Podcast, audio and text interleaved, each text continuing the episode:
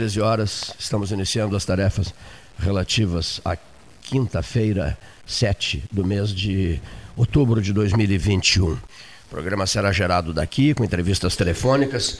Vamos ter uma entrevista de Brasília, Laura Tonial nos estúdios, o, o Idem, estão os dois apostos aqui para uma campanha importantíssima que vai ser lançada pelo, pelo 13 Horas de abrangência regional, não só comunitária, de abrangência regional.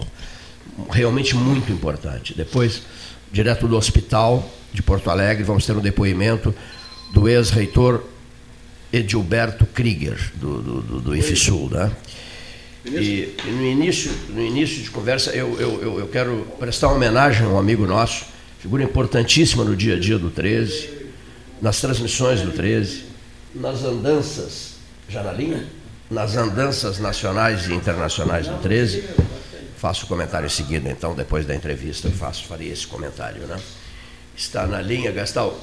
Comece, por favor. Está conosco já o ministro. Está tá ouvindo, ministro Onix? Está ouvindo? Alô?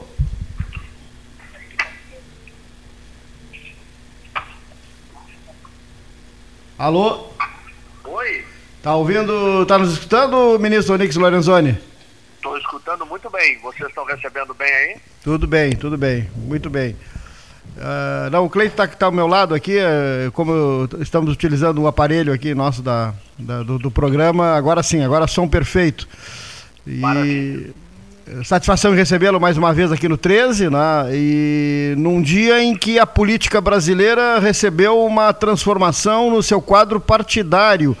Ontem, uh, o, o DEM, antigo PFL, né, os liberais uh, tomaram uma decisão. Até nós recebemos o material do, do deputado estadual Tiago Duarte, aqui do, do, da bancada do DEM do Rio Grande do Sul, e divergindo da sua posição. Bom, eu queria que o senhor explicasse para os eleitores, para o público ouvinte aqui da região sul do, do, Rio Grande do Sul sobre essa decisão de se unir com o PSL, né? E a, e a sua a posição que foi contrária nesse, nesse desfecho aí todo de, de, de ontem na, na, no mundo político brasileiro. Bom, Cleiton e Paulo Gastal, é uma satisfação né, conversar com não sei quem mais que está aí na, na bancada de 13 horas mas sempre é um prazer voltar a esse microfone para conversar com a Pelotas e com toda a região. É, bom, para mim foi particularmente, né, para mim, para o vereador Pujol, né, que estava lá também, é, um dia muito difícil, né, e muito triste, porque nós somos do velho e bom PFL, né, de Chiarelli, né, de Marco Maciel, de, Paulo, de Jorge Bornhausen, Antônio Carlos Magalhães, de Aureliano Chaves, e é, construíram no Brasil a redemocratização do país, né? o número 25 durante décadas simbolizou é, o caminho pelo qual né, os liberais, as pessoas de direita no Brasil se organizavam e buscavam transformar o Brasil. E bom, ontem, pela decisão dos seus herdeiros, né, dessas pessoas que eu falei, é, e não com o nosso voto, né, é, nós claramente tivemos é, a profecia de Luiz Eduardo Lula da Silva, que foi proferida lá em, de, em, em 2010 na cidade de Joinville, que ele dizia que ele iria fazer todo o esforço que ele pudesse, né, porque ele era muito poderoso, lembra? Ele elegeu aquela menina que estocava vento, né? É, e que ele iria extirpar o DEM ou o PFL da vida pública do Brasil, né? Ele não conseguiu, apesar de que naquele ano né, o poderio do PT era muito grande, muito dinheiro, hoje a gente sabe de onde é que vinha o dinheiro, e eles elegeram é, a maior bancada né, de apoio ao, ao governo da época e a menor bancada de oposição da história da democrática do Brasil. Nós éramos 81 em 513. E o PFL Barra Bem, eu havia sido líder três anos antes dessa eleição, tinha liderado 63 deputados, elegemos 21 apenas, né? Numa redução muito, é, muito forte, né? Por conta de tudo que acontecia no Brasil naquela época. Bom, o PT não conseguiu liquidar o Brasil, nem Lula, nem Dilma, né? Ao contrário, o, o, não conseguiu liquidar com o velho, com o PFL. Mas, lamentavelmente, esse foi o caminho escolhido ontem. Né? Lá no, programa, no manifesto do partido, que o partido é liberalista. Tu sabe o que é isso, Paulo Gastão? Eu não sei. Eu sei que é liberal. Agora, liberalista, eu nunca ouvi falar disso na minha vida. Por outro lado, ele tem um estatuto onde deputado federal e senador da República, governador do Estado, não tem voto na Convenção Nacional. Tem voz, mas não tem voto. Tem voto apenas uma nomenclatura em torno de 20 a 40 membros, dependendo se é uma convenção estadual ou uma convenção nacional, que desde a homologação futura do TSE até maio de 2024 é esse grupo que decide, que vota e que resolve. Como é que tu nega a coisa mais importante do processo democrático, que é o voto de representação, que é um baluarte do mundo ocidental, né? Retirando dos palácios, nem o Partido Comunista, eh, nem o PCdoB, nem o, nem o PSB, nem os partidos de inspiração socialista negam o direito a voto nas suas convenções nacionais estaduais Sim. ou municipais, aqueles que têm mandato, seja ele vereador, seja ele deputado estadual ou seja deputado federal. Então são muitas as, as, as contradições aí desse processo, né? E, e tentei é, respeitosamente, através de é, moções e requerimentos, para que esse novo partido determinasse uma data, que poderia ser até o final desse ano, ou até o final do mês de fevereiro do ano que vem, para tomar uma decisão se vai ter candidatura própria, que é direito, é legítimo, se vai apoiar a reeleição do atual presidente, ou se vai liberar os estados, né, para que cada um construa de acordo com a sua opinião, né, o apoiamento aos candidatos à presidência da República. Mas nem isso a gente conseguiu. Então, por essa somatória de razões, nós votamos contrários, né, até porque é, perdemos o número 25, né, coisa que eu não consegui entender. É, perdemos o nosso nome, a nossa identidade. E, bom, é, eu tenho é, muitas reservas em relação ao que está sendo feito no plano nacional. Pode, aparentemente, as pessoas se iludir com uma conta onde tem muitos números.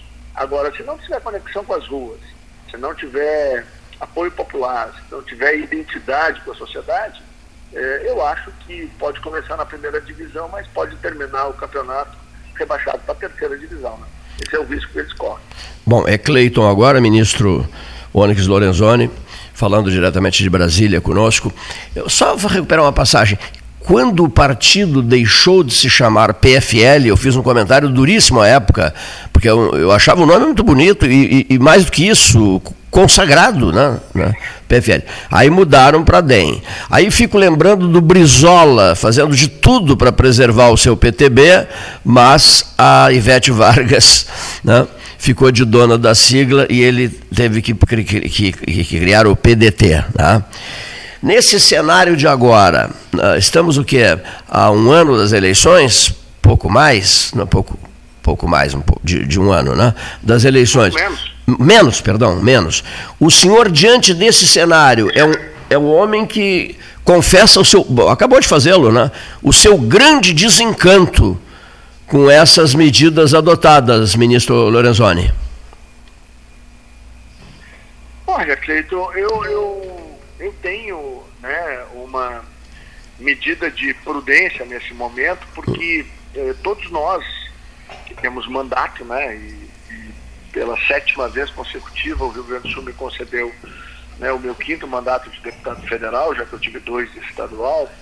É, eu, até março do ano que vem, eu estou na condição de estar nesse partido, né, o tal do União Brasil, né, que para mim não significa nada. Né? É, não sei se é nome de, de açúcar ou coisa parecida. Né? É, me lembro sempre da União né, dos Produtores de Açúcar e Álcool do Brasil, né? Eu, eu lembro do Copersucar, dos Fittipaldi. Isso, isso, é isso que me vem à memória. Mas tirando a brincadeira, né, para dar uma descontraída nesse horário, eu quero te dizer que eu vou ter muita prudência. Né? Eu estou conversando com vários presidentes estaduais, muitos me, me transmitiram aqui solidariedade à minha posição. Ah, eu gostaria de ter feito, mas aí o meu deputado, meu senador me pediu para não fazer.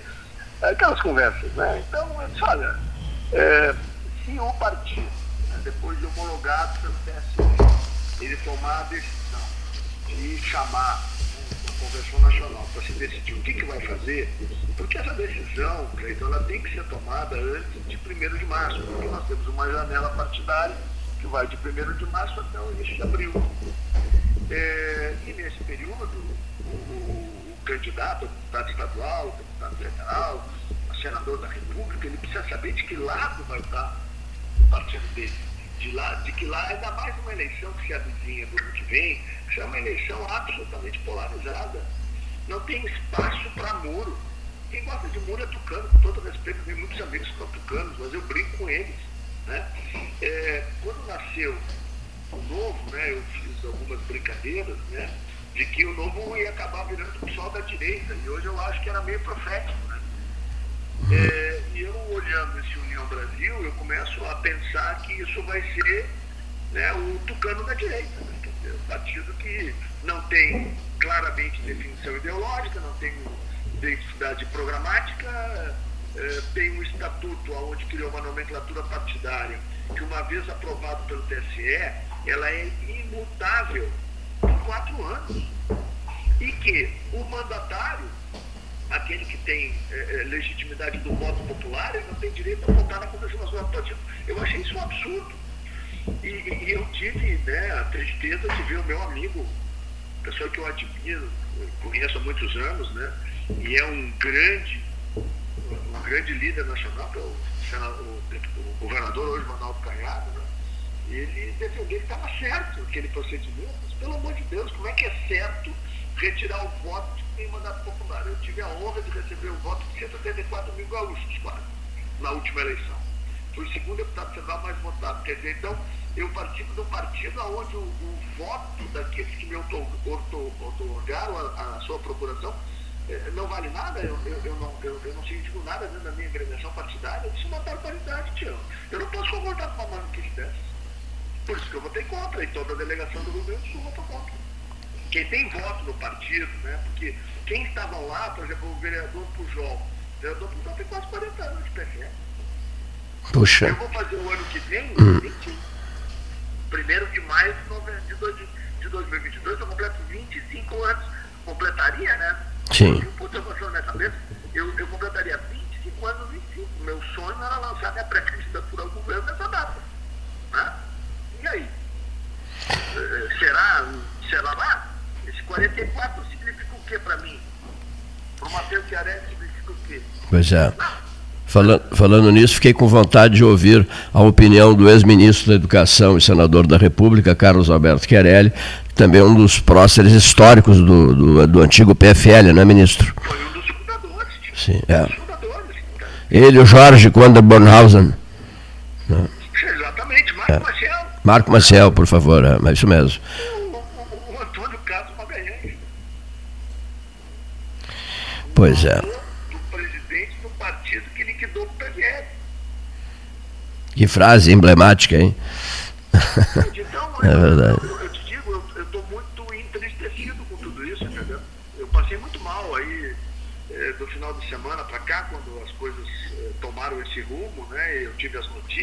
Notícias do que ia acontecer.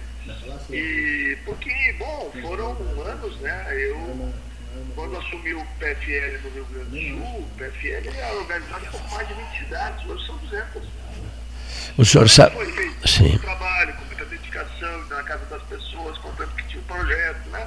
Que, e naquela época era muito difícil, né? Eu não, não esquecendo que nesses mais de 20 anos tem aqueles 14 anos da dominação do PT, que foi, era muito difícil de falar das nossas ideias. Era muito complicado para as pessoas parar. Hoje não. Graças ao presidente Bolsonaro, tudo que aconteceu em 2018, hoje nós temos uma direita vigorosa no Brasil. Tem uma centro-direita que vai ficar no poder não apenas por dois ou três mandatos, mas por um longo período, porque as transformações que o Brasil sofreu e os avanços que o Brasil vem eh, eh, acumulando, elas vão fazer com que o Brasil permaneça no bom rumo.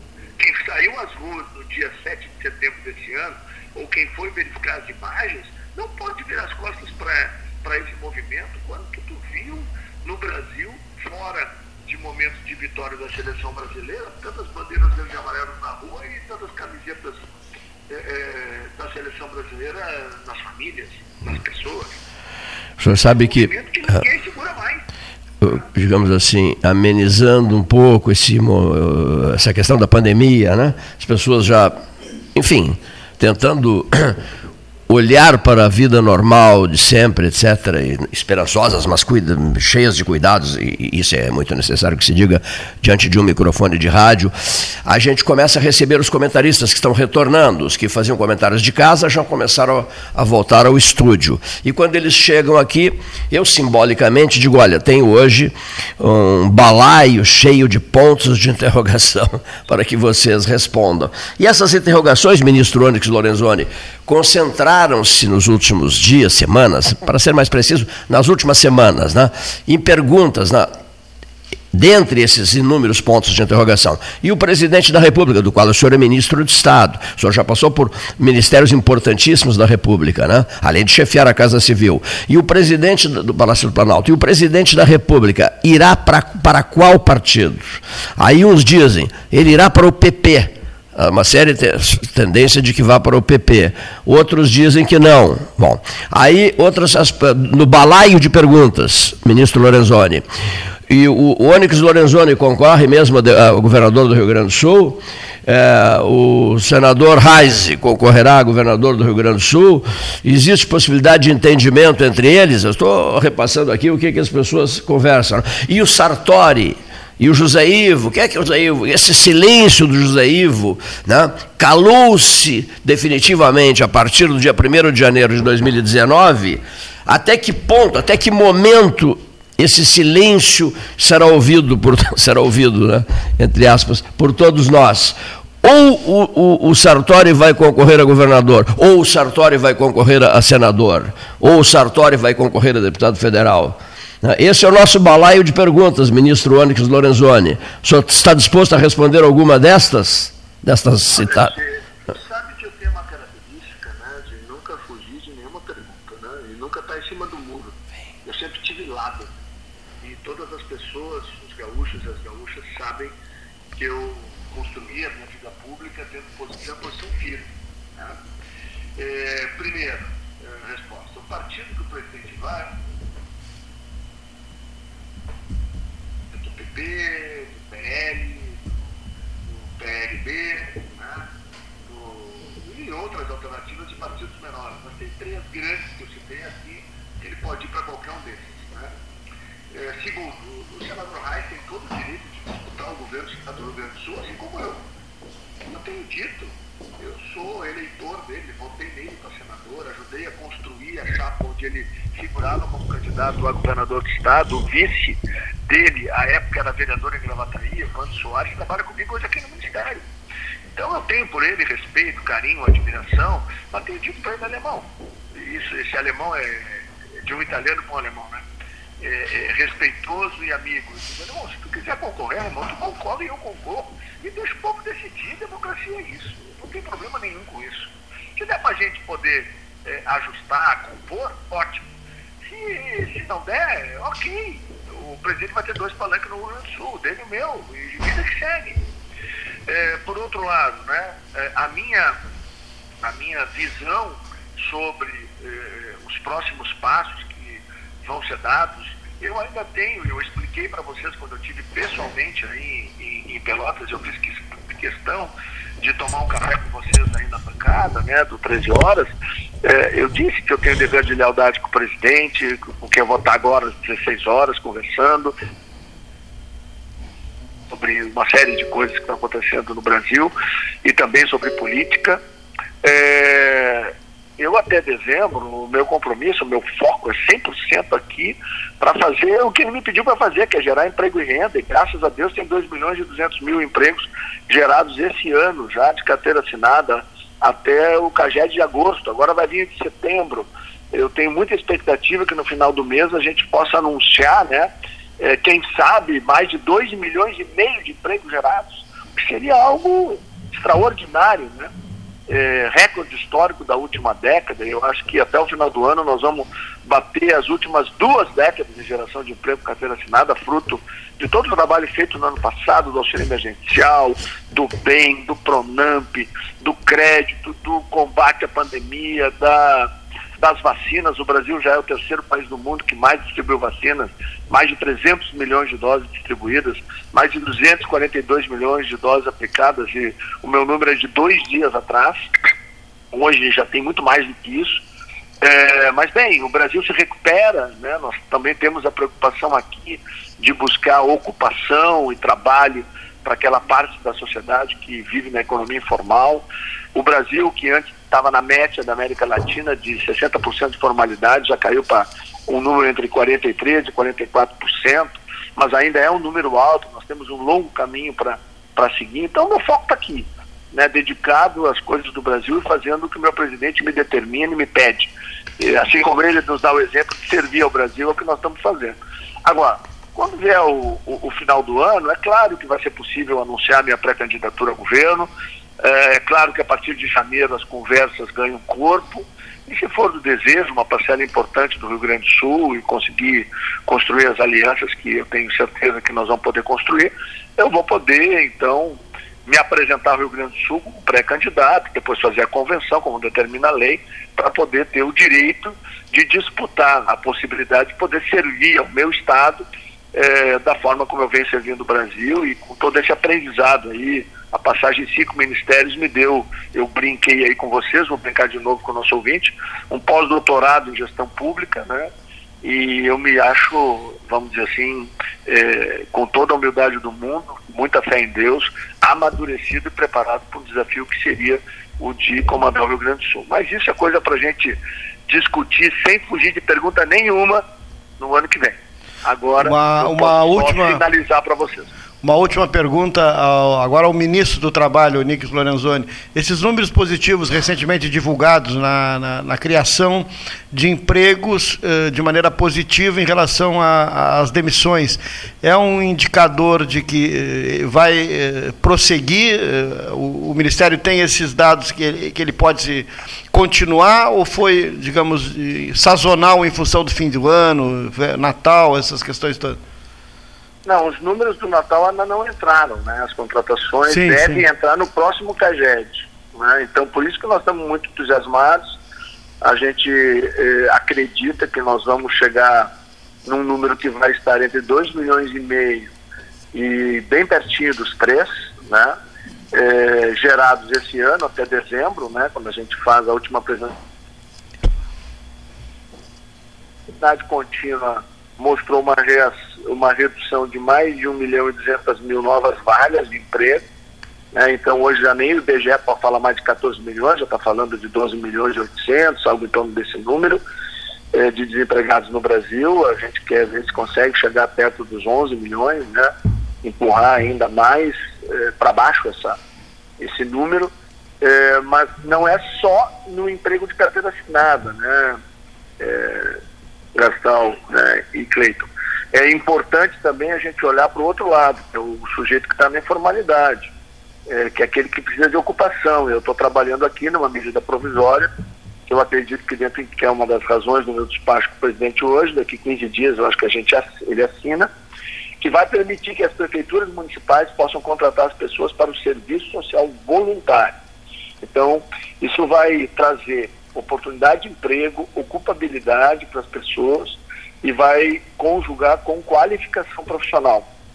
As pessoas vão trabalhar um turno na prefeitura, obrigatoriamente vão ser qualificadas, provavelmente em conveniamento, gratuitamente pelo Sistema S eh, das prefeituras com o Senar, o SEC, SESC ou o Senai. De tal forma que nós vamos qualificar milhões e milhões de pessoas no Brasil todo, dando a condição que elas possam sustentar através da ocupação de uma vaga de emprego. Esse é, o, é um dos objetivos que eu venho trabalhando nesse momento. Perfeito. Importante informação aqui no programa, né? Essa prévia aí de uma reunião às quatro da tarde, daqui a pouco, né, com, com o presidente, que pode gerar essa, essa pauta aí eh, que foi né, divulgada aqui no 13 horas pelo ministro Onix Lorenzoni. Cleito e eu agradecemos a participação, em seguida o podcast no ar no pelotas13horas.com.br, né, falando sobre né, a, as, os movimentos políticos aí né, pelo lado do, do, do PFL DEM. Ministro, muito obrigado. Grande abraço, Cleiton Rocha, grande abraço, Paulo Gastal. É uma honra dividir esse microfone com vocês e fica um abraço afetuoso aí a todos os amigos, as amigas da querida Pelotas e de toda a região. Forte abraço a todos. Igualmente, ministro Onix Lorenzoni, direto de Brasília.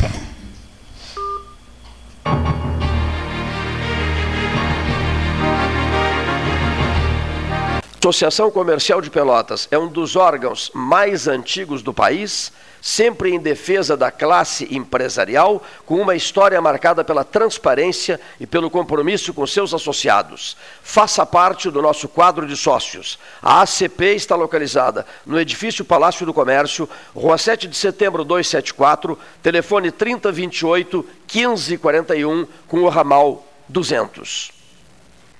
A SPO ampliou e inovou. Há 40 anos prestando serviços em arquitetura e construção. Agora também é consultoria imobiliária especializada. As tendências no mercado de imóveis, projeções, prospecções, oportunidades e as melhores estratégias e logísticas de compra e venda.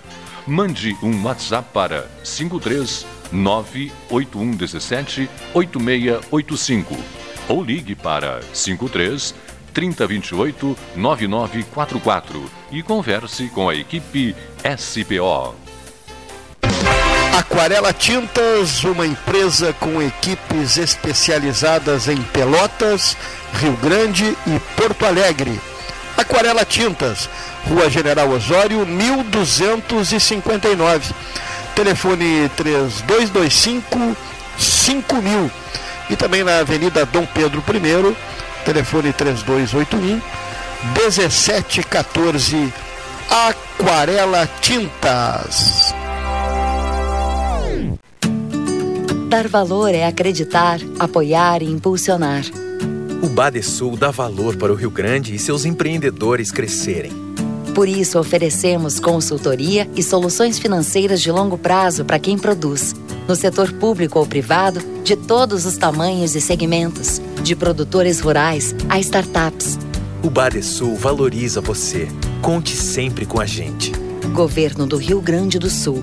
Novas façanhas. Ferragem Sanches. Barros Cassal 16, Arial.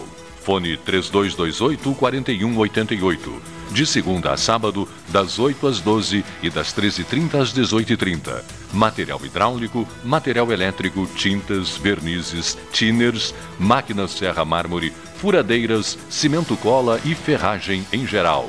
Ferragem Sanches, Barros Cassal 16, Arial. Promoção Eu Acredito. Você passa no crédito. Banrisul e Mastercard fazem acontecer. 100 mil reais em prêmios, mais mentoria financeira para tirar seus planos do papel. E mais, centenas de prêmios para você agarrar no site da promoção. Atenção para o passo a passo. Cadastre-se no site da promoção. Jogue na máquina de prêmios sempre que usar seu cartão de crédito Banrisul Mastercard, independentemente do valor. Cadastre-se em euacredito.banrisul.com.br. Tu conhece aquele ditado, né? Em terra de vacinados, quem usa máscara é rei. Ah, muito boa. E essa então? Mais vale uma máscara no rosto do que duas no pulso. Perfeito. Espero que as pessoas entendam, né? Usar máscara devia ser mais popular do que qualquer ditado. Tchê, a máscara é fundamental no combate ao coronavírus, mesmo se tu já se vacinou. Afinal, quem vê máscara, vê coração. Proteja quem você ama. Uma iniciativa Prefeitura de Pelotas e Ecosul. Para não sofrer, é preciso saber viver.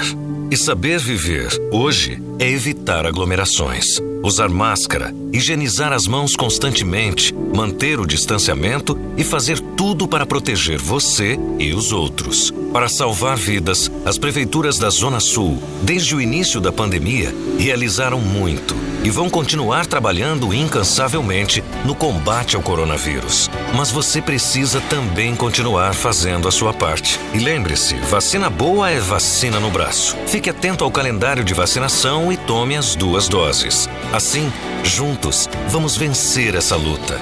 A Zona Sul. Associação dos Municípios da Zona Sul. Suba no caixote do Café Aquário para debater a duplicação da BR-116. Quer comprar, vender ou alugar? A Imobiliária Pelota é a parceira ideal para a realização dos seus desejos. Opções inovadoras de atendimento a qualquer hora e em qualquer lugar. WhatsApp, visita remota, tour virtual, contrato digital e outras ferramentas seguras e práticas para você fechar negócio sem precisar sair de casa.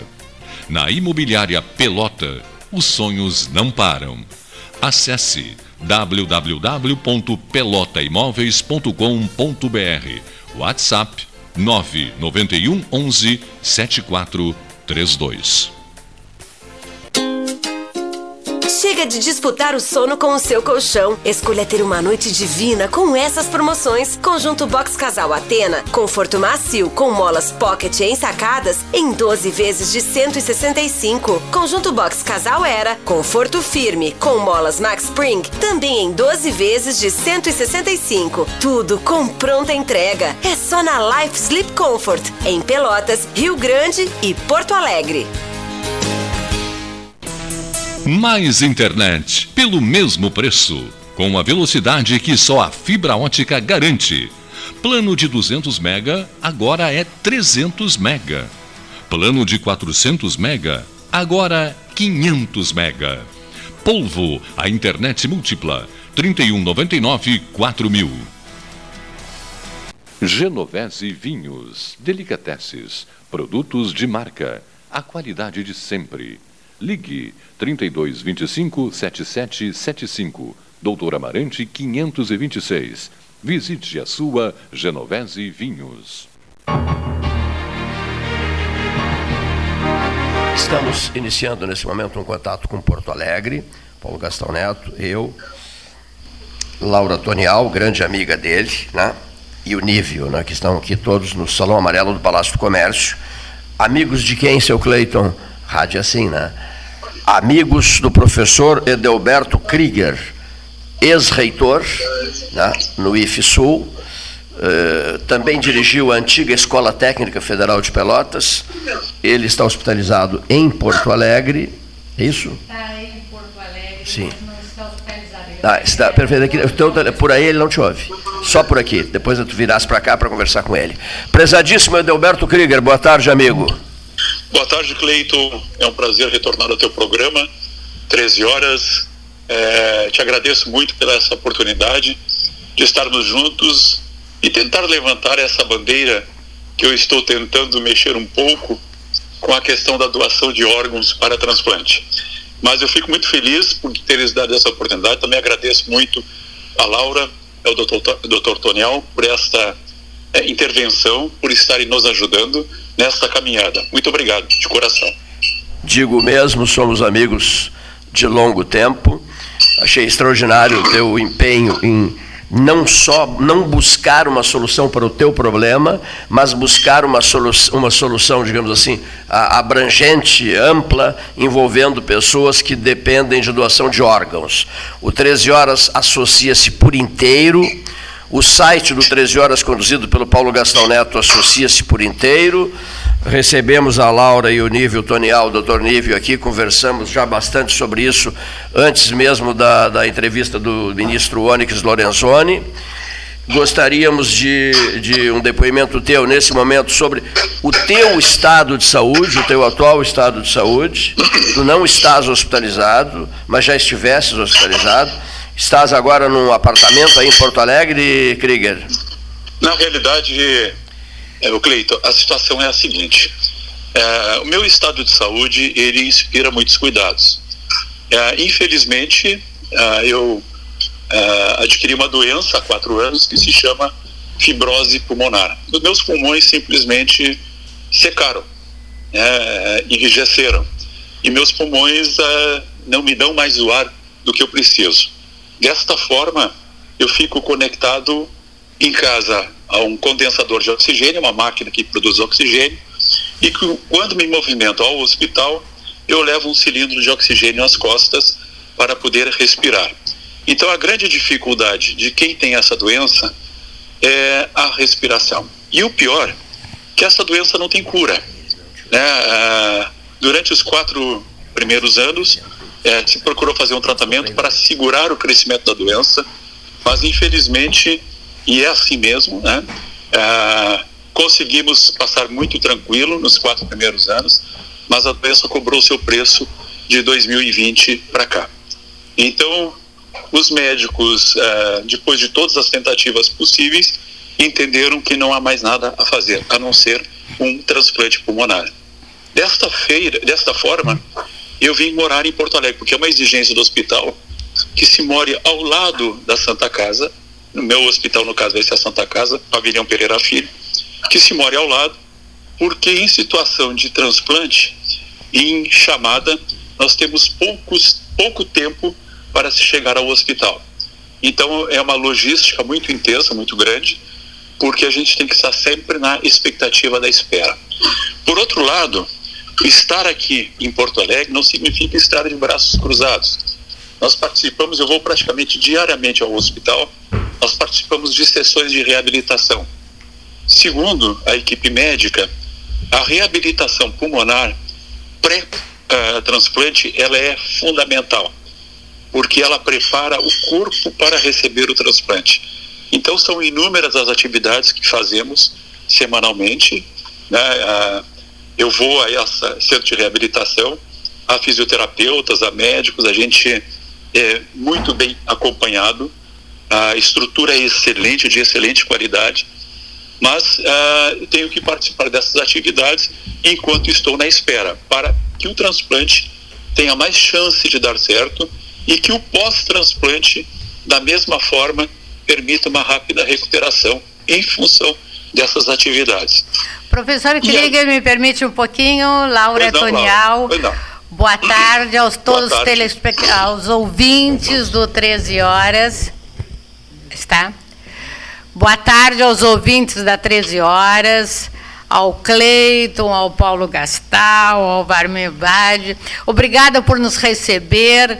Estamos aqui, Nive e eu em nome do Rotary Princesa do Sul, e já recebemos, professor Edelberto Krieger, já recebemos aqui a grandiosa notícia do Cleiton, assumindo conosco esta campanha a nível regional.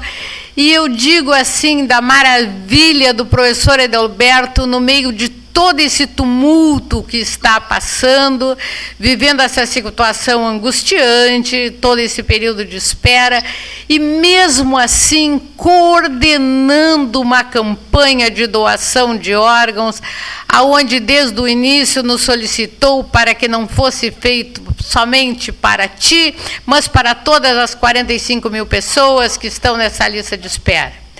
Então, uma alegria muito grande dizer também aos ouvintes que ontem foi feita uma live maravilhosa. E agora eu passo ao nível para te dar o, para dar as boas-vindas a ti e continuamos conversando. Obrigado. Boa tarde, amigo Krieger. Prazer falar contigo. Prazer falar contigo, obrigado.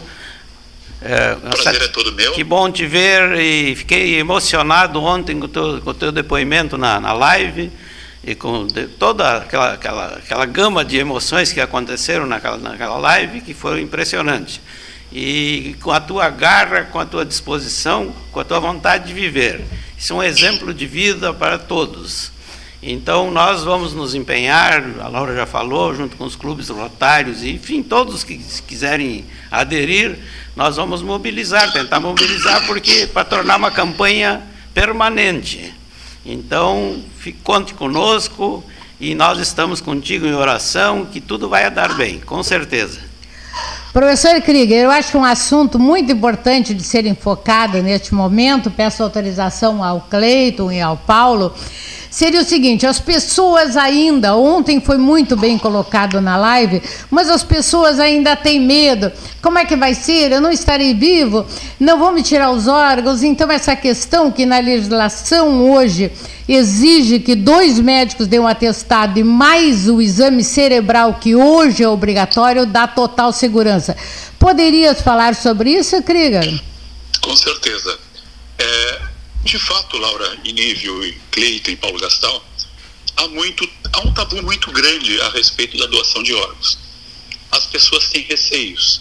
Têm receios que ah, o seu querido, o seu ente querido em morte cerebral possa ainda ser, uh, enfim, possa melhorar no decorrer das 24, 48 horas. Mas de fato isso não acontece. Quando a morte cerebral é decretada, não há mais nada para fazer. O que se pode fazer e tem que ser rápido é a família permitir a retirada dos órgãos. E isso é feito com todo carinho, com todo respeito. Não há retaliação. É, é um procedimento cirúrgico. O, o, o, no caso do doador, ele é totalmente restaurado, totalmente é, como se fosse uma cirurgia de alto padrão. Então não há por que ter esse receio. receio. Mas a família tem que estar a par disso. Porque, por incrível que pareça, dos potenciais doadores que se teve, 40% não foi autorizado pela família. Aliás, 43% não foi autorizado pela família. E esse é um problema que mostra ainda o grande tabu que existe na questão da doação de órgãos. Para o conhecimento de vocês, no Rio Grande do Sul nós temos praticamente 2.200 pessoas esperando um órgão. 2.200 pessoas é. esperam aqui no Rio Grande do Sul. Exato. Rim, pulmão, coração, tecidos todos, também. De todos os órgãos. De todos os órgãos. 2.200 no Rio Grande do Sul. É, é um universo muito tá. grande. E alguns, Laura, que chamam Sim. muita atenção, são crianças. Crianças. Crianças de 4, 5, 6 anos precisando de órgão. E às vezes é apenas a medula. Uhum. Então é um universo, né, é, é, um universo muito é, triste de se perceber, se ver, e a gente começa a observar que cada vez existe mais pacientes e menos doadores. Qual o órgão mais, mais procurado e mais difícil de conseguir, Krieger?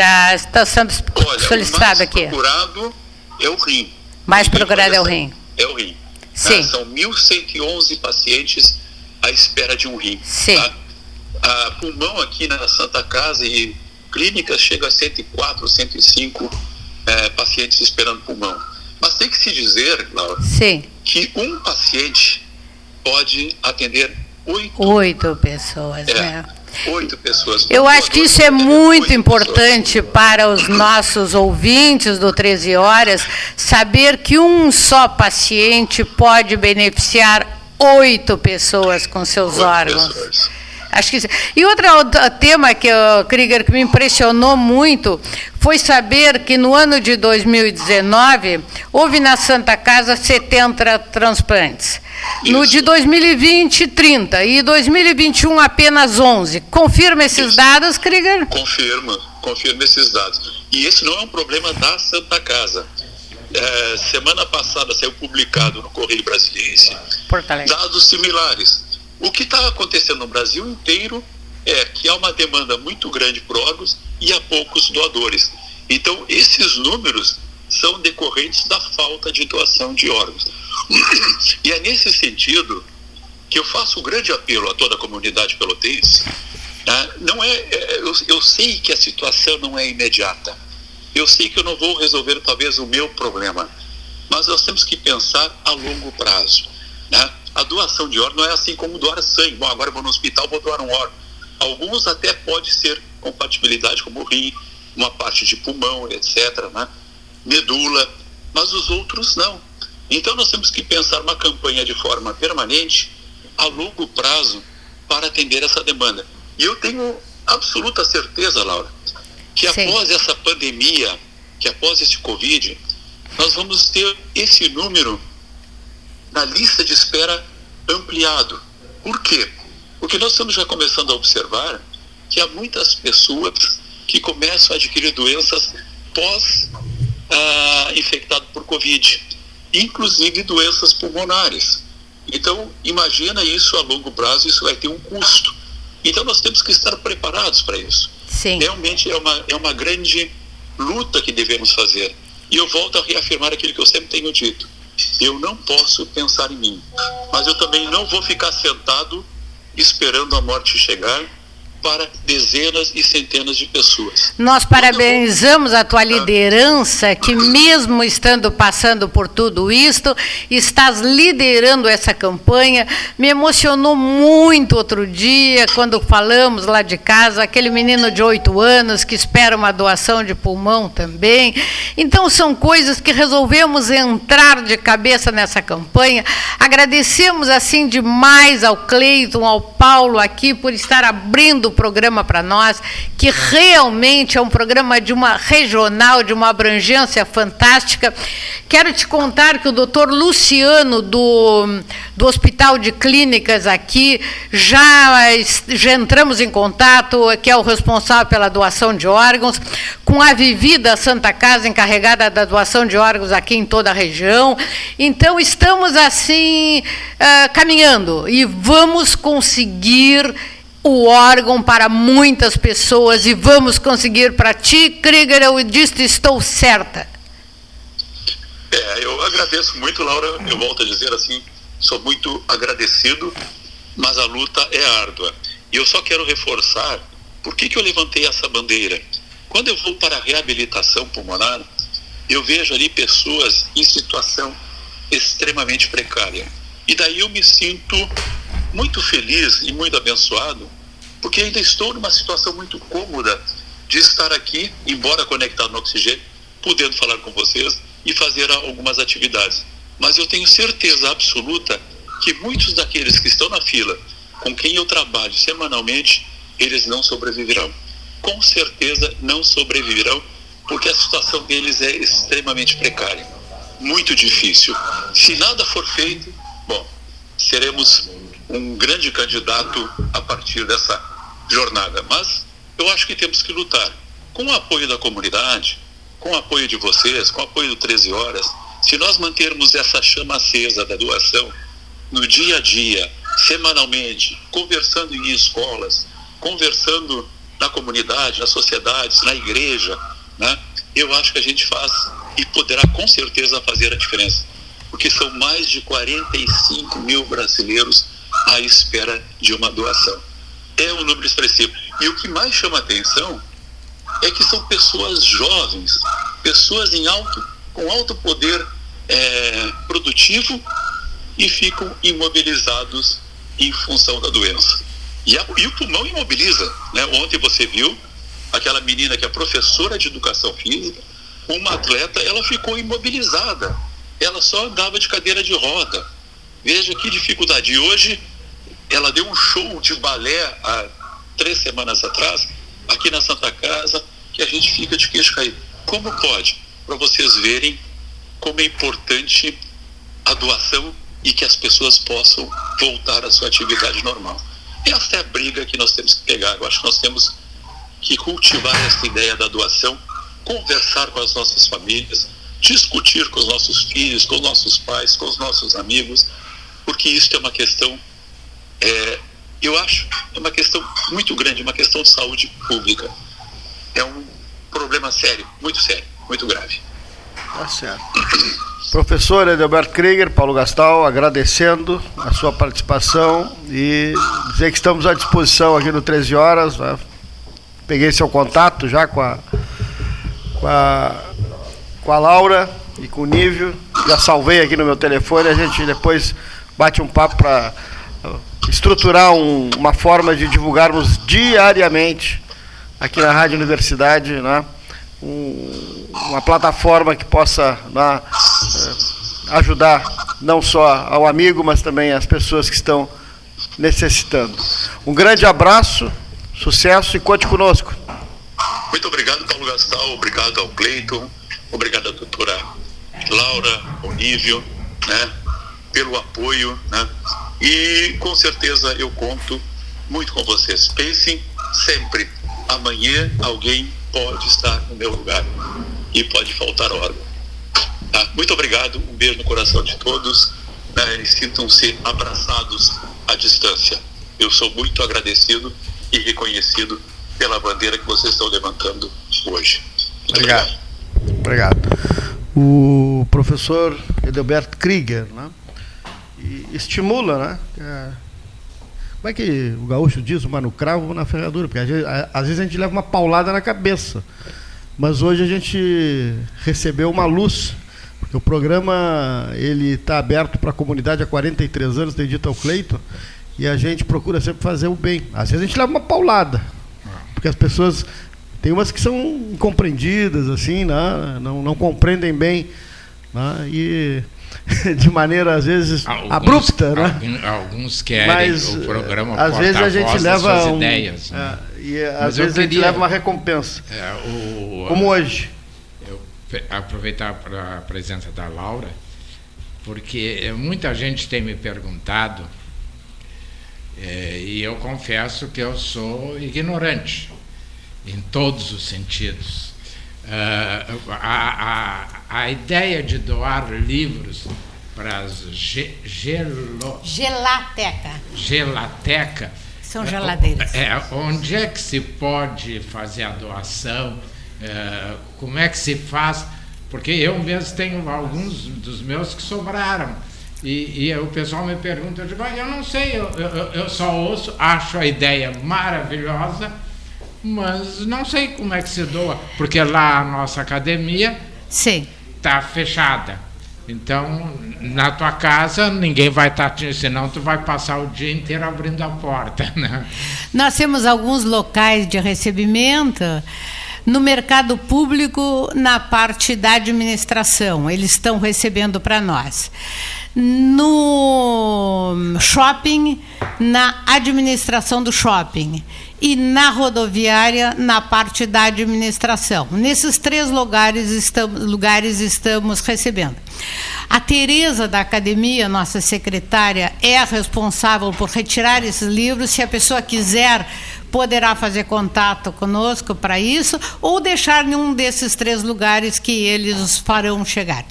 Nós só pedimos que sejam livros assim de literatura, que sejam um livro de leitura, que sejam contos, sejam romances, sejam autoajuda, não que não fosse que não fosse livro de gramática, porque temos recebido muitos livros de gramática que inclusive estão desatualizados e não é que as pessoas querem se ver livre, né? É exatamente isso. Então que tem nos causado alguma algum trabalho de ter que depois descartar esses livros, né? Então algumas uh, coisas nos aconteceram, mas uh, assim, e nós aproveitamos a dizer que é um projeto do pegue, leia e devolva. Algumas pessoas já passamos a colocar um carimbo nos livros dizendo que esse livro pertence ao projeto Gelateca do Rotary Princesa do Sul, para que ele retorne. E os que não retornarem, nós estamos buscando outras pessoas com, com livros. Isso existe muito, não sei se foi daí que tu tirasse a ideia, é, nos metrôs europeus.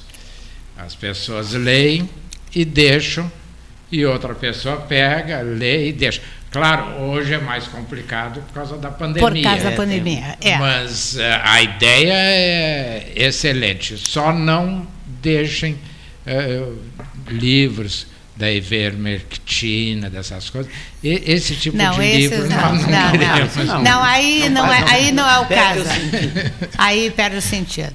Mas então espero ter dado essa informação e realmente o muito obrigada então aqui mais uma vez ao 13 horas por ter nos recebido. É, agora, aproveitando falar de livro, dia 29 na Biblioteca Pública estarei lançando mais um livro porque a biblioteca pública, que eu considero assim que é um dos principais agentes de cultura de Pelotas hoje, que está fomentando ainda muito a cultura, está desenvolvendo a jornada cultural neste período de 29 de outubro a 14 de novembro porque seria o período da feira, da feira do Livro, que não se realizará nesse período. Então, nós, a biblioteca, junto com a Lizarbe, que, que está coordenando todo esse movimento, temos uma ampla e vasta programação.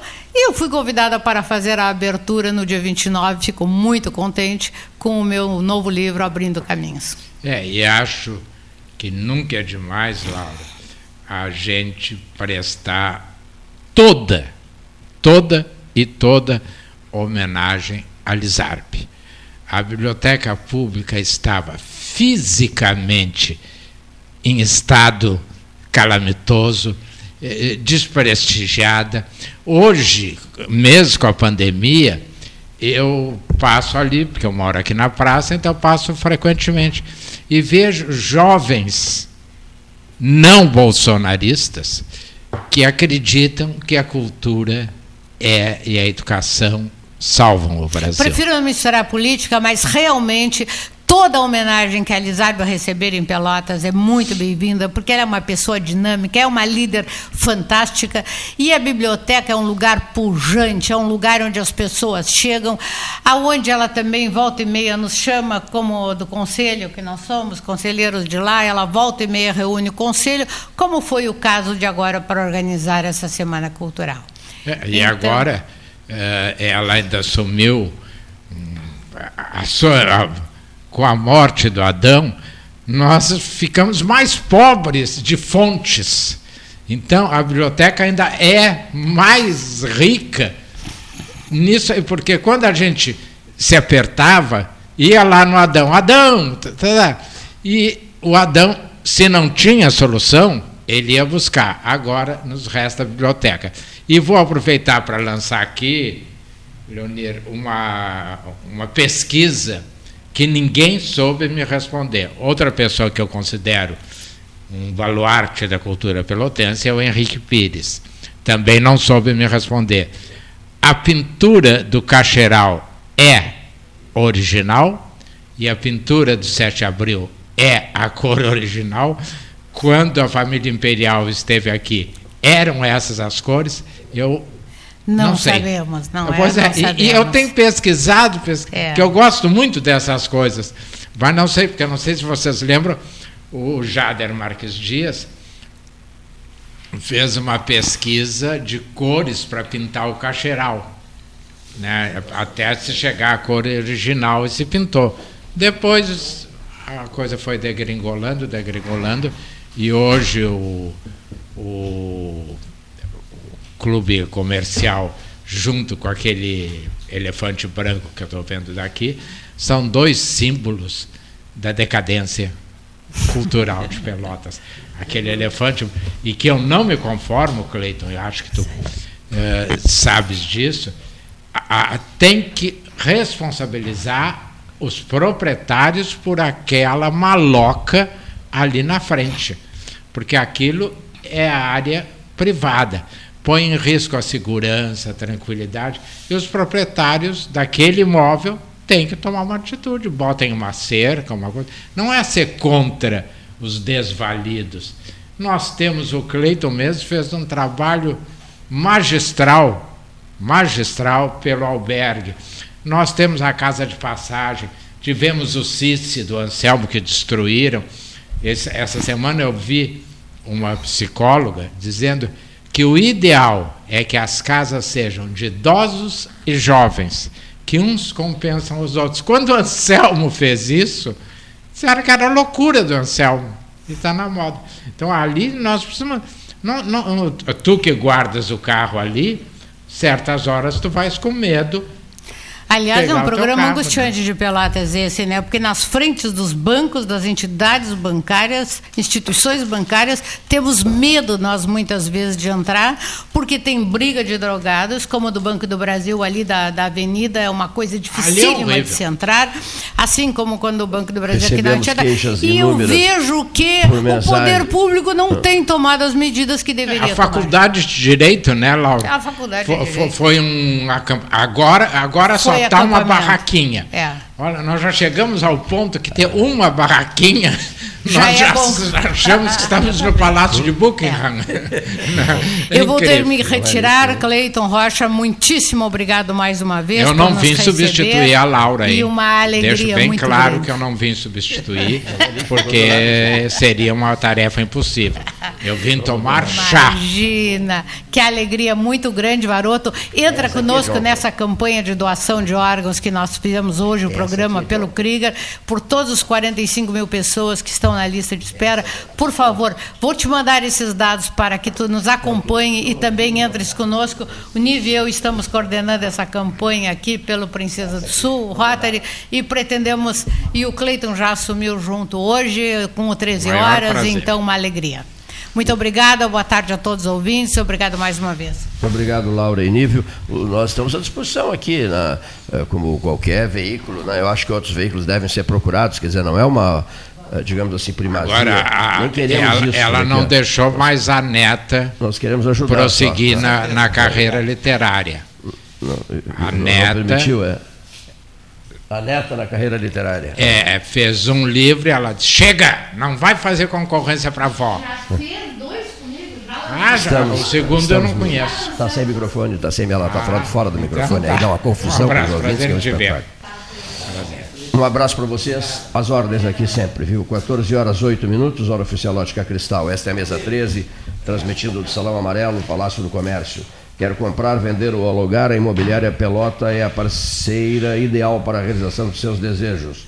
Opções inovadoras de atendimento a qualquer hora e em qualquer lugar. WhatsApp, visita remota, tour virtual, contrato digital e outras ferramentas seguras e práticas para você fechar negócio sem precisar sair de casa.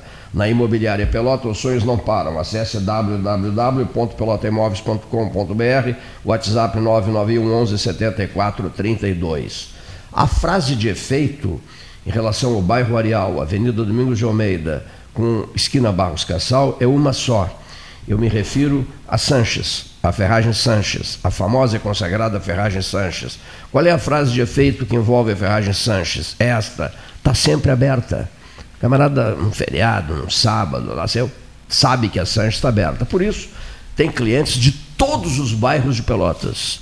João Luiz, João Luiz Sanches e sua Ferragem Sanches. Eu sou um dos clientes e também ex-morador do bairro Areal, 17 anos uh, vivi no bairro Areal. Tenho muita lembrança do, do, do bairro Areal, de um período de vida, de intensa atividade profissional, né?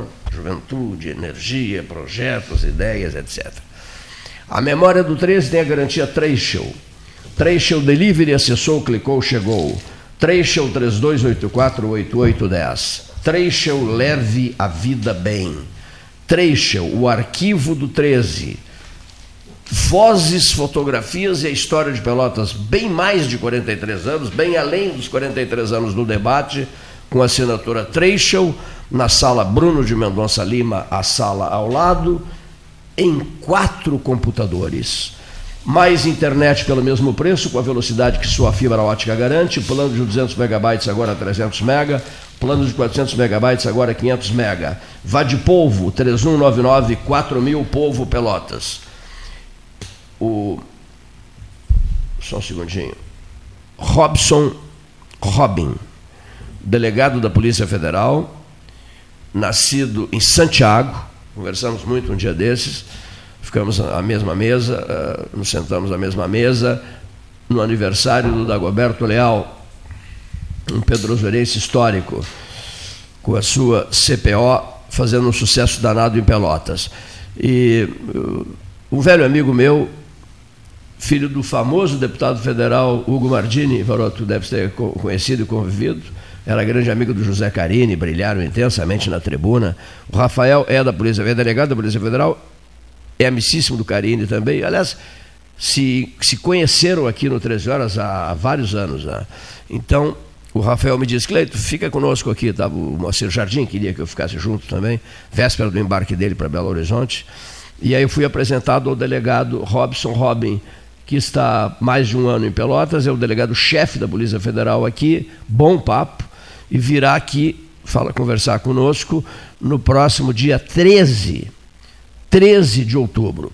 E falando no número 13 de outubro, uh, o mês de outubro marcado por, olha aqui, 28 de outubro, dia de São Judas Tadeu.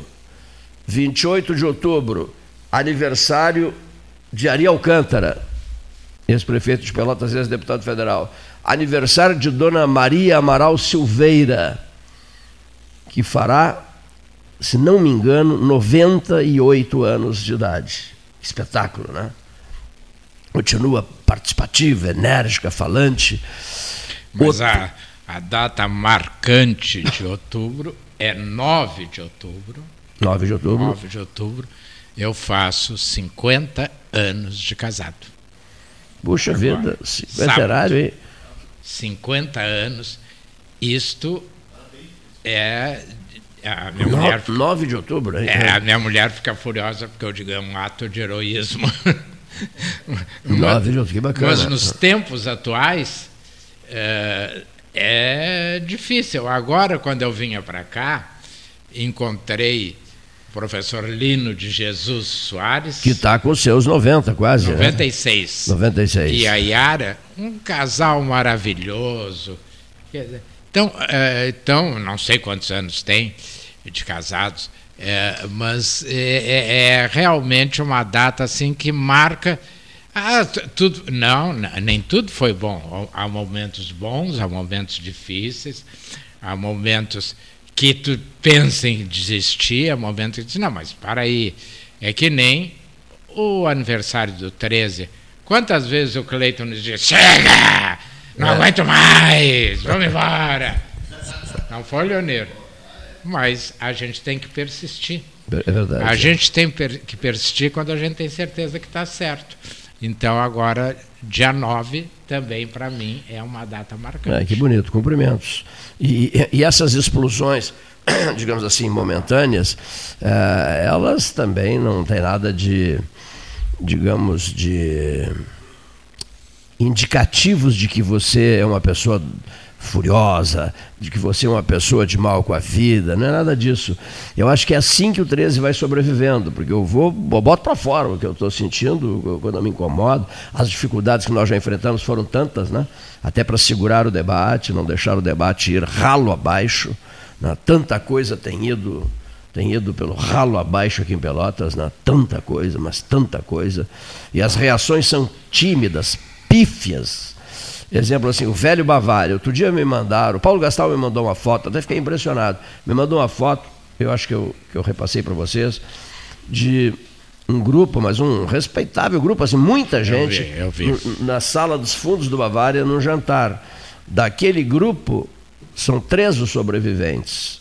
E alguém colocou numa mensagem assim no meu celular. No, no, no, no Inclusive o Paulo Gastal está na foto. Ou tem um telefone aí falando. É, é essa. Aqui, bom, resumindo, o Paulo também está na foto, olha aqui, ó. Aí, professor, professor Boaventura Centeno, né? Um, um, um, dos homens dessa foto, uma das pessoas dessa foto. E, mas eu achei interessante que o camarada mandou uma mensagem mais ou menos assim: e até o Bavária já se foi, né? Até o Bavária, porque o Bavária não existe mais. Não existe mais, fechou, acabou. O Bavária não houve reação, não houve levante, não houve mobilização dos tradicionais. Não houve mobilização dos tradicionais frequentadores e tal. Isso me deixa entristecido, porque essas, essas coisas, é, é preciso que haja um sinal de indignação, de um levante, não, não só em relação ao Bavária, em relação a qualquer coisa dessa cidade que passa a enfrentar, digamos assim, dificuldades e, e as pessoas não reagem mais, as pessoas silenciam, as pessoas vivem totalmente dependentes né, do, do, do, mundo moderno, das tecnologias modernas. Bom, uma frase que eu, que, eu, que eu quero separar aqui, que eu gosto muito, admiro muito, respeito, não admiro, respeito muito essa frase aqui, ó é uma frase do Leonardo da Vinci que se encaixa muito bem nesse, nesse desejo das pessoas de ajudar o próximo, necessário, que é necessário, por exemplo, como o caso do Krieger, do Alberto Krieger, que precisa de um transplante de pulmão, né? em Porto Alegre. O quadro dele é bem delicado. Nos concedeu uma entrevista hoje, né? E o Leonardo da Vinci, eu, isso, eu até vou, vou, vou sugerir aqui, Inspire-se nessa frase do Leonardo da Vinci, você que poderá se tornar doador, o senhor, a senhora, que poderão se tornarem doadores, naquela frase maravilhosa dele que eu respeito uma barbaridade, que é: Não me sacio de servir, não me canso de ser útil. Isso é Leonardo da Vinci. Aí eu acrescentaria, em relação a esse movimento, ao qual o 13 adere, como disse e bem o Paulo Gastão Neto, adere, nós vamos ajudar, nós vamos nós vamos aderir, qualquer um de bom senso adere a um movimento desses, né? lembrando-nos sempre, senhor ouvinte, senhor ouvinte, de que a caridade está aí o resumo de todo o cristianismo, concordas? Caridade, o resumo, eis o resumo de todo o cristianismo. É, é, é agora eu queria fazer duas colocações, uma de um assunto já passado e um de agora. A caridade, para mim, ela só existe quando a mão direita não sabe o que a esquerda Perfeito, fez. Perfeitíssimo, perfeitíssimo. Aqueles que vêm para o jornal dizer é. eu vou doar, é, não é sei o quê, é. eu do... isso não é caridade, isso é exibicionismo. E tu falasse há pouco no Ariel Cântara, e quem tem um programa como tu, com 40 e tantos anos, quem vai fazer 50 anos de casado como eu, uh, eu me lembro de uma fase, frase do meu amigo Platão Alves da Fonseca, que aliás foi meu padrinho de casamento, que me dizia: Renato, eu tinha tido uma briga com Ariel Alcântara, uma briga feia. E o, o, e o Platão me chamou e me disse assim: Renato, é preciso saber engolir sapo para não ter que engolir elefante.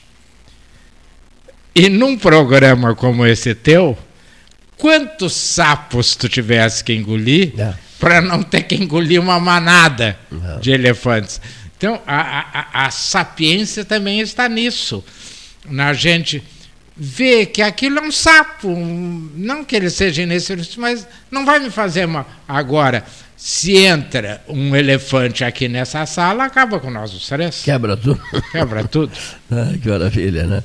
Como é que é uma frase que eu uso muito, uma, eu gosto muito de usar essa frase. Quando alguém, na, nos meios políticos, né, especialmente tem, tem ocorrido nos meios políticos, não em outras atividades, tem ocorrido mais nos meios políticos, até porque, na verdade, nós somos um debate político, né? É, participamos de um debate político.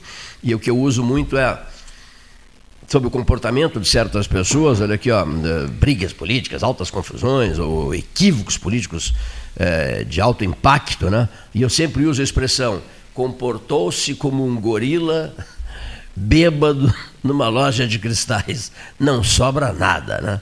Um gorila bêbado numa loja de cristais não sobra nem nada. precisa estar tá bêbado, né? Outro dia eu conversei, professor, com o Edson, não, não, só um pouquinho, o gaúcho Edson, né? É Edson. Edson. Edson, Edson Campos, né? É, é, não, é, Edson e Edmar. É, é, mas é, Edson mesmo, tem certeza? Edson. É, um, Deu um, um branco é Edson, o outro é Edmar. então tá, Edson Campos. Aqui, o Gaúcho foi vereador. Foi vereador. Foi presidente da Câmara de Vereadores de Pelotas. Foi, foi prefeito por dois dias. Foi prefeito de Pelotas, né? Foi prefeito de Pelotas. Eu conversei com ele, ele trabalha ali no Solar da Baronesa.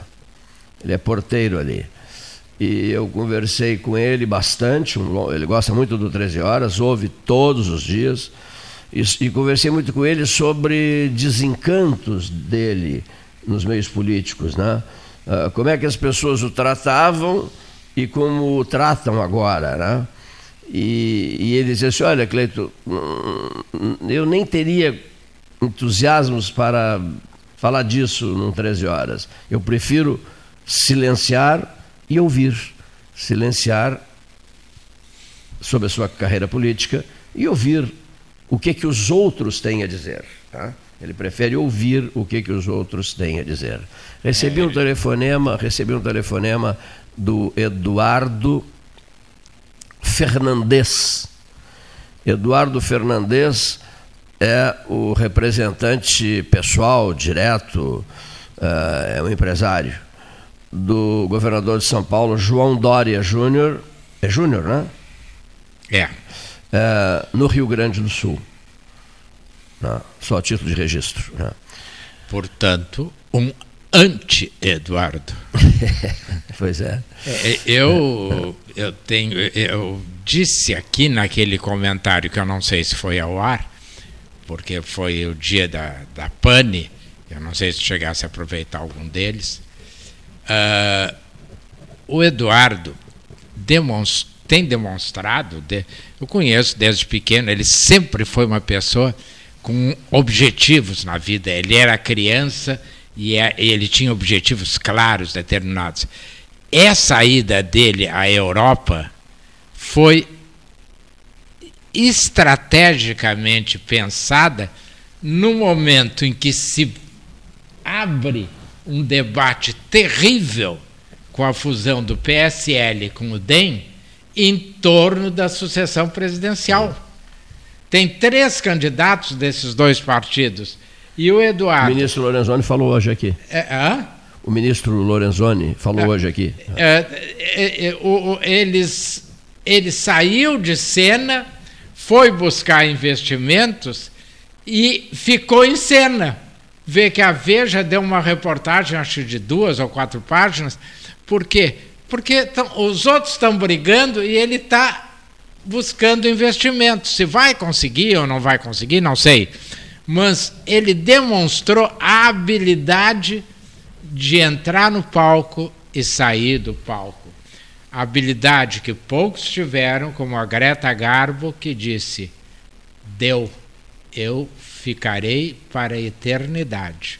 Nunca ninguém. Saiu cena na hora certa, né? Nunca é, ninguém é. viu a Greta Garbo velha caindo é. nos pedaços. Agora, já no Brasil, jogadores de futebol, por exemplo, se despedem 10, 15 vezes, né? É. Eles se despedem, saem, voltam para nova despedida.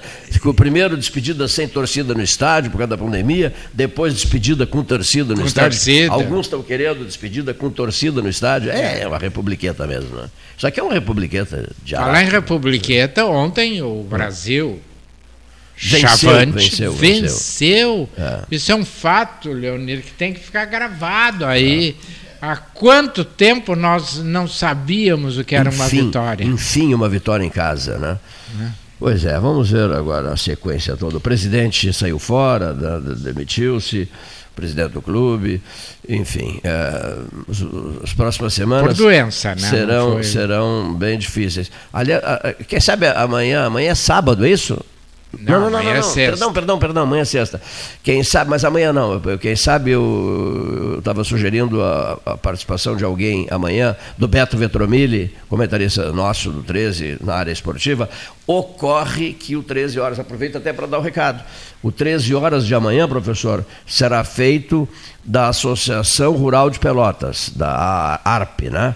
Da Associação Rural de Pelotas, na sala da presidência Vamos ter uma transmissão de lá durante uma hora e meia, tendo como nosso convidado, inclusive recebi o telefonema há pouco da secretária dele, confirmando o local direitinho, porque ele achou que fosse aqui, no Salão Amarelo do Palácio do Comércio. Eu digo, não, não, não, na Associação Rural amanhã Até nós estaremos aqui lá. é difícil fazer churrasco. É, né? é. E aí ele, e a secretária dele disse, não, então ele estará ao vivo com vocês amanhã, na visita que fará à cidade de Pelotas, o governador em exercício do Rio Grande do Sul, eh, Ranolfo Vieira Júnior, né, governador em exercício, eh, estará no salão amarelo, salão lá não é amarela a sala lá, no salão de debates da Associação Rural de Pelotas, onde seremos recebidos pelo presidente da associação, Rodrigo Gonzalez, com vários convidados da Associação Rural participando desse 13 horas especial. E que salvo equívoco o vice-governador deu uma volta que faria inveja ao Júlio Verne, tão grande para acabar conseguindo ser candidato a governador. Porque tudo está se encaminhando para que ele seja o candidato oficial, né? Mas ele deu uma volta enorme. Enorme, é. Enorme. Saiu do PTB, aqueles atritos todos. É, né? Ia para o Podemos, é, não foi para o Podemos. Acabou indo para o PSDB. É. E, e, e, a união, se falou na prefeita Paula, no hum. presidente da Assembleia, o Gabriel, e parece que a coisa está caminhando para que ele seja o escolhido de Eduardo Leite. Né? E eu ouvi uma fala do governador do estado, antes de viajar para a Espanha e França, onde ele diz que, que o vice-governador Ranolfo Vieira Júnior é um nome a ser muito bem pensado e avaliado para concorrer à sua sucessão. É, e que tem a vantagem hum. que não precisa se desincompatibilizar, né?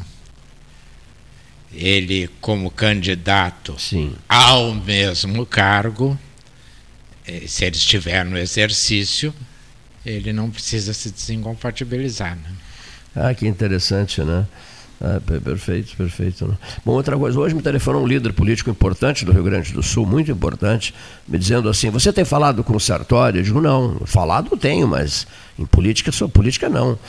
E o sujeito me disse assim, quando falar com ele, aconselhe-o né, a concorrer ao Senado porque terá grandes chances de se eleger senador da República. Mas acho que não deve concorrer ao governo do Rio Grande do Sul. Não deve concorrer. De outra parte, na entrevista com o Onyx Lorenzoni há pouco, o ministro do Trabalho, Onyx Lorenzoni, uma conversa entrevista de quase 25 minutos, o, o, o ex-ministro está muito chateado né, por causa dessa essa transformação toda, essa fusão, essa, esse novo nome aí, que também não, não gostei desse novo nome do partido, mas ele fez eh, elogios e disse que é amigo pessoal do senador Heinz, né, que houve um momento recente, nem tão recente assim, em que parecia que ficaria bem complicado esse cenário, né? Onyx concorrendo e Heinz concorrendo, né? ficaria uma, um, digamos, daria, embolaria a área, digamos assim, né? Pelo que eu entendi, está muito incomodado o Heinz, o Heinz não, Está muito incomodado o, o ministro Onyx Lorenzoni, diz que vai dar um tempo, vai esperar para ver como é que a coisa fica, etc. Esperar, né? esperar que a, vai esperar que as abóboras se acomodem na carroça e, e em meio a tudo isso vão escasseando alguns nomes para o governo do Rio Grande do Sul, tantos que foram citados, né? e fica, digamos assim, eh, eh, fica um pouco limitado o número, eu digo até agora, se bem que estamos há mais de um ano da, da eleição, É interessante, né, né Cleiton, porque é, eu acho que uma carroça dirigida pelo ministro Lorenzoni não acomoda a pólvora nenhuma, vai saltar a pólvora para tudo, tudo, que é lado. lado. Ela pode... Não, mas eu não fiz em relação, eu, fiz, eu não fiz associação em relação ao Lorenzoni. Não, não, mas eu estou fazendo. É, o Heinz, por sua vez, é uma, é uma incógnita porque a gente não sabe exatamente quais são os guetos dele. Pois é. Ninguém imaginava ele senador. Agora, a votação do senador é. dele foi convincente, né? Foi, foi não. Por isso Ai, que eu de digo. 3 milhões de votos. E, é isso, e, não? E, e, não tem, eh, salvo assim, o que eu tenho ouvido. Simples. Eh, até me encontrei com o Raul, nosso amigo Raul Ferreira, Raul Ferreira na padaria. Disse que, que eu tenho ouvido, mas não o tenho visto. Uh, eu não vejo assim um nome que se diga esse vem, esse emplaca. O PT com Adão Preto é um bom nome? É um bom nome. É um nome com mas história? Falta, é.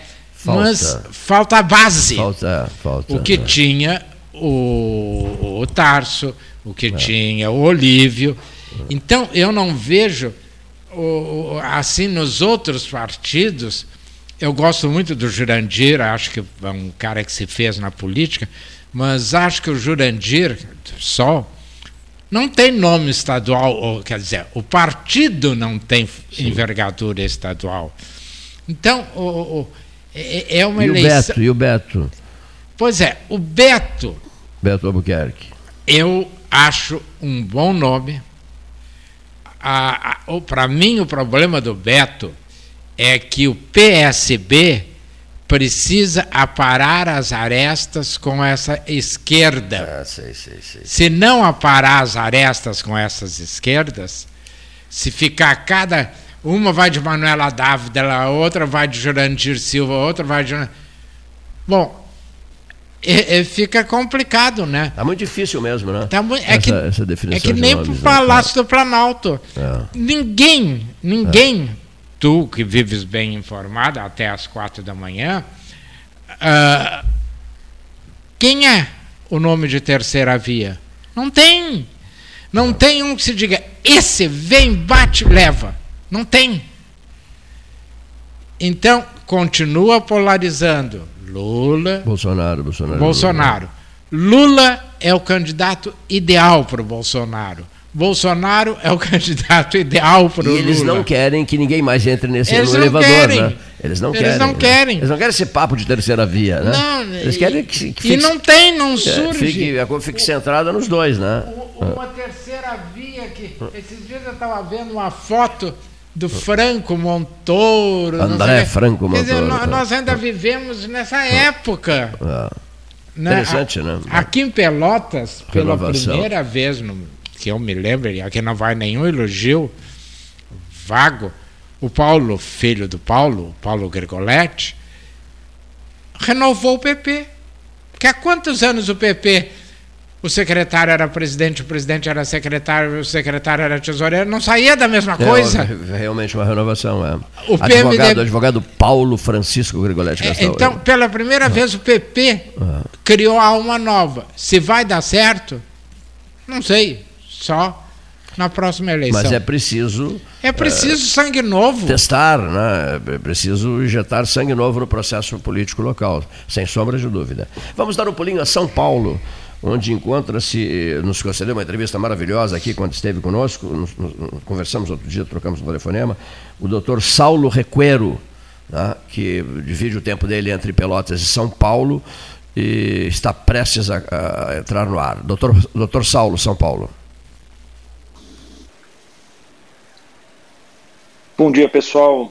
Aqui quem fala é o doutor Saulo Requero, médico urologista falando diretamente aqui de São Paulo, onde fazem exatos 19 graus, a pedido do meu grande amigo Cleiton Rocha. Uh, por que uh, essa, esse recado para vocês? Estamos iniciando agora o mês de outubro, onde inicia o mês de prevenção ao câncer de mama, o outubro rosa. Câncer de mama, como sabemos, é o câncer mais prevalente nas mulheres, chegando a quase 30% uh, eh, de todos os tumores, sem falar dos tumores de pele. Uh, o câncer de mama ele possui uma mortalidade importante, de quase 15%. É um tumor mais prevalente nas mulheres e um dos tumores que mais pode causar o óbito dessas pacientes. O câncer de mama ele, ele, ele pode ser prevenido. Né? Quase 30% dos casos de câncer de mama podem ser prevenidos de formas bem simples, como atividade física, é, com o controle do peso, uma boa alimentação e também, nas que são mães, na amamentação. Então, a gente consegue prevenir o câncer de mama de forma uh, muito forte, em quase 30% dos casos, apenas com cuidados de uma melhor saúde. Então, isso é extremamente importante reforçar. Uh, mas por que o Dr. Saulo, o urologista, está falando sobre câncer de mama? Porque existem alguns pacientes, em torno de 10% das pacientes que desenvolvem câncer de mama, elas possuem uma mutação genética em dois genes, chamado BRCA1 e BRCA2.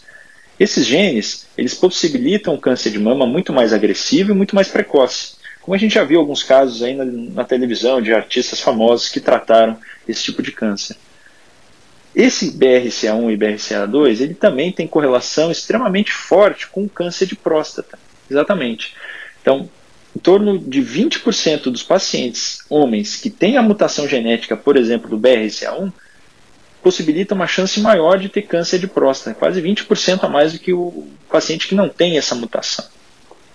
Então, o câncer de próstata tem uma correlação muito próxima do câncer de mama em alguns casos, e esse é o recado para vocês.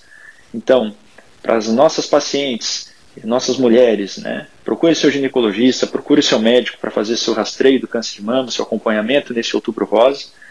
E para vocês homens que têm história familiar de um câncer de mama familiar, que já tem esse diagnóstico de uma mutação genética ou que realmente necessita fazer uma maior investigação por ter sido um câncer mais precoce, procure seu urologista, venha atrás de informações que a gente pode ajudar vocês.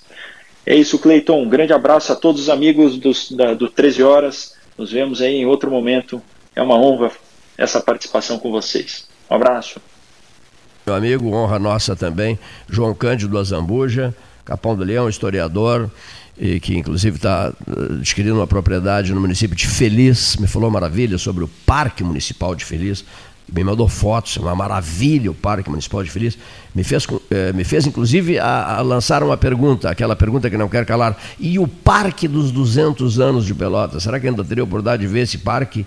Eu presidi a comissão FIPEL 200 anos, levei altas autoridades municipais para a comissão, parecia que o parque surgiria, mesmo com muitos sacrifícios. Estamos em 2021, os 200 anos ocorreram em 2012 e está todo mundo esperando pelo Parque dos 200 anos. Antes de partir, antes de seguir viagem, com aquele bilhete que não, é, não precisa nem pagar o bilhete.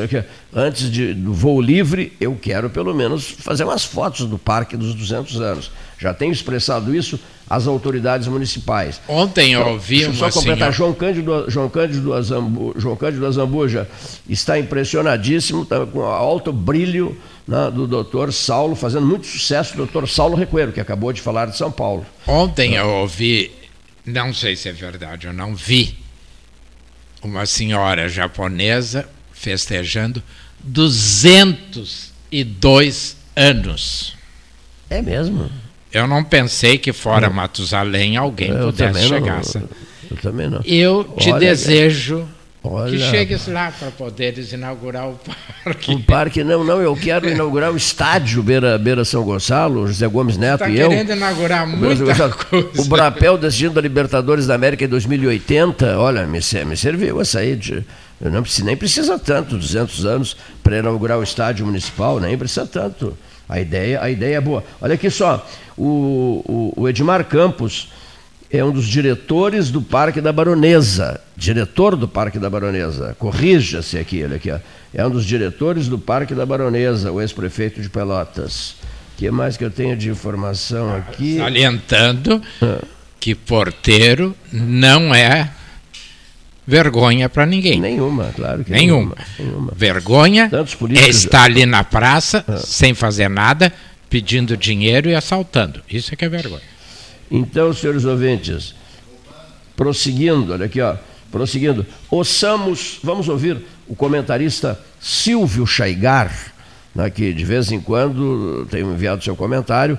E detalhe, mas ele, ele nos disse outro dia, qualquer hora dessas vão colocar o avental e vou preparar esse tão requisitado pudim de laranja que vives falando no rádio. O pudim de laranja preparado pelo Chaigar é simplesmente dos deuses. Dos deuses. A mesa 13 aguarda esse pudim de laranja. Mas agora repassa o comentário de Silvio Chegar. Prezados Cleiton Rocha e Paulo Gastal, prezados amigos e ouvintes do programa Pelotas 13 Horas. Vivemos num mundo urbano que se consolida cada vez mais, já que a população mundial vivendo em cidades crescerá enormemente nos próximos 30 anos, o que elevará a, proporção de habitantes em áreas urbanas de 55% atualmente para quase 70% no ano de 2050. E com um detalhe agravante: que é o fato da maior parte dessa população estar concentrada em áreas pobres do planeta. E que por isso estamos vendo a cada dia, em todos os continentes, ondas enormes de migrações. Essa mudança brusca no perfil ocupacional do território do planeta, somada ao modo de vida urbano, tem levado a uma exaustão do ecossistema planetário, considerada como irreversível e com o indicador de que vai piorar, trazendo mais catástrofes imprevisíveis a muito curto prazo. Preocupados com tudo isso, a Organização das Nações Unidas criou o Outubro Urbano, um mês todo de atividades para chamar a urgente atenção para a necessidade da diminuição das emissões de carbono e para a necessidade de, adaptarmos as cidades para aguentar as mudanças climáticas que já estão se fazendo sentir é o que se chama de resiliência. Então, nesse dia 4 de outubro, mundialmente, se está comemorando o Dia do Habitat, ou seja, da moradia, lugar reservado de proteção do ser humano e que deve ter pelo menos o mínimo de habitabilidade. No dia 31, para encerrar o mês, mundialmente se comemorará o Dia das Cidades, essa escala territorial onde todos vivemos e somos, portanto, portanto responsáveis de mantê-la saudável, adequada para as futuras gerações, que são ninguém mais que nossos filhos, nossos netos, os filhos e os netos dos parentes, dos amigos, de todos. Amigos e ouvintes do programa Pelotas 13 Horas, a questão é séria, a questão é preocupante e diz respeito a todos nós, e por isso quero, nesse espaço que sempre me considerou, fazer uma proposta pública, que não sei se já existe ou não em outro lugar, na verdade não importa, e que diz respeito a passarmos a considerar as árvores, as árvores como patrimônio público. criarmos um catálogo das árvores da cidade que seriam inventariadas como bem público. Isso, com o gerenciamento, o georreferenciamento, é, é possível. As árvores, junto com os parques e praças, passariam a constituir o patrimônio verde da cidade. Essa é a ideia. Em muito breve, nos daremos conta da importância dessa iniciativa, porque as cidades já são as responsáveis pelo ar que seus cidadãos respiram e que, de uma forma ou de outra, vão passar a pagar por eles. Mais uma vez, obrigado por esse espaço. Até. Muito bem, muito obrigado, prezadíssimo Silvio Chegar, ao microfone do 13 horas, nesta quinta-feira. É quinta, né? Quinta-feira. Eu havia. Em que eu acidentalmente vim aqui Beber um chá. Leonir, para não pensar que eu sou oferecido. Eu vim beber o chá. Isso mesmo, ele disse. E aí, eu vim aqui acabei falando, porque a gente não aguenta é. um microfone na nossa frente, né? E entrou, Varoto, em seguida o Onyx Lorenzoni, não foi? Eu achei que o Onyx ia entrar por volta de uma e 10, uma e 15 e tal, e eu tinha feito algumas anotações para homenagear o Henrique Pires, que hoje será a figura central uh, da Associação Rural de Pelotas. Fez um trabalho importantíssimo para a Rural no seu tempo de secretário nacional da Cultura. Né? Então, uh, estou convidado para essa cerimônia. Né? O Henrique é uma das vozes do 13, um camarada diferenciado, né? da qualidade ao ambiente, adora rádio, energiza uma conversa, minucioso, detalhista um homem que convive e muito bem nas altas rodas. Outro dia eu conversava com o Carlos Eduardo Berensdorf, é, por exemplo, o mais brilhante embaixador brasileiro de todos os tempos, Paulo Tarso Flecha de Lima, né, que serviu Washington, em Washington, em Londres, amigo e, íntimo e outras da princesa capitais, Diana. íntimo amigo da Diana, né? O, o, nos almoços e jantares por ele promovidos, o Henrique era um dos convidados. E eles ficavam horas e horas e horas conversando. Ele se deliciava conversando com o Henrique Pires, que faleceu há pouco, o embaixador, né? Paulo Tarso, flecha Ela já havia falecido, né? Ela já havia falecido. Uh, isso, ela já havia falecido. Ele, embaixador, fa faleceu, faleceu há, pouco. há pouco. Então, era... Ainda bem, né? É. Nessas horas, embora eu seja, Leonir, espírita, sei que lá de cima ele está vendo mas pelo menos ele não está sofrendo aqui na é. terra o desmonte do Itamaraty, feito por aquele louquinho. Ah, esse, o filho do Henrique Fonseca de Araújo. É, e agora meio que pronta. retomado, estava indo direitinho, e agora meio retomado pelo novo ministro. Então, olha aqui, camarada que sabe muito, lê muito, né, aficionado pela leitura, dotado de fina ironia, apaixonado por música. Foi o que nos por, sobrou com a morte do Adão Monquelat. Se tu quiser saber alguma coisa de Pelotas, procura o Henrique. Procura o Henrique. Tu tem duas ah, pessoas, ah, Molgar Xavier e Henrique Pires. Henrique São Pires. as duas únicas. Aqui, ó, sempre muito bem sucedido em suas incursões literárias, dedica-se também, é, é, examina quadros, né? especialista em pintura é, colecionador de livros e de obras raras, fina sensibilidade, apego às origens, ao Cerrito, a Pelotas, respeitadíssimo em Brasília.